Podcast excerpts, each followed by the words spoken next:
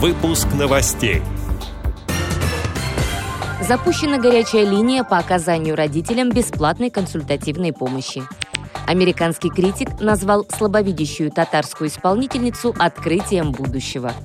Незрячие люди повысят самостоятельность с помощью современной техники.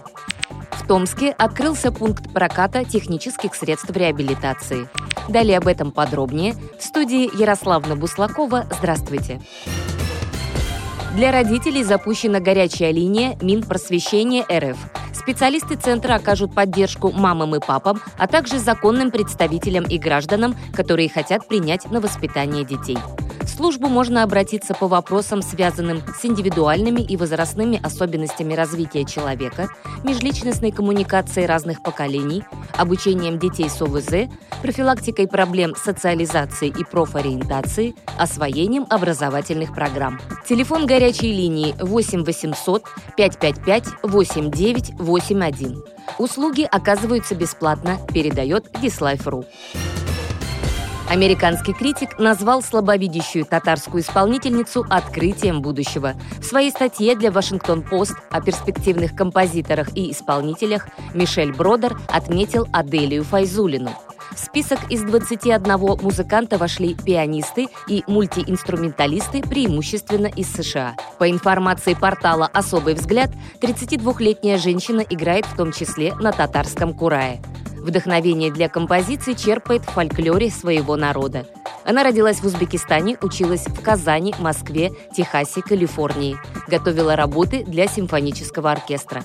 Кроме того, музыкант написала цикл для голоса и камерного оркестра «Татарские сказки». Незрячие люди повысят самостоятельность с помощью современной техники. Стартовал четвертый этап социального проекта «Универсальный мобильный помощник». Участию приглашаются как новые специалисты, так и ранее подготовленные тренеры. Особое внимание уделят запросам малых городов и сельских территорий. Заявку можно заполнить до середины марта. Программа включает несколько этапов. Сначала в Москве в апреле пройдет очный интенсив для опытных пользователей. Проезд, проживание и питание оплачивает Нижегородский центр Камерата. Далее в регионах специалисты организуют курсы для своих земляков по невизуальному использованию сенсорных смартфонов. За одного слушателя предусмотрена оплата в 3,5 тысячи рублей. По завершению занятий осенью ученики проверят свои знания на всероссийском конкурсе «Словом и жестом», сообщают организаторы. В Томске открылся пункт проката технических средств реабилитации – в рамках реализации программы «Доступная среда» закуплено более 200 наименований ТСР. Это кровати, противопролежневые матрасы, инвалидные коляски, ходунки, трости, костыли, тренажеры, тонометры, оборудование для проведения санитарно-гигиенических процедур. При заключении договора специалисты расскажут правила пользования устройствами и помогут выбрать те, которые необходимы в каждом конкретном случае. Как отмечает пресс-служба областной администрации, люди с инвалидностью, получающие социальные услуги на дому, а также участники Великой Отечественной войны, имеют право воспользоваться техническими средствами бесплатно.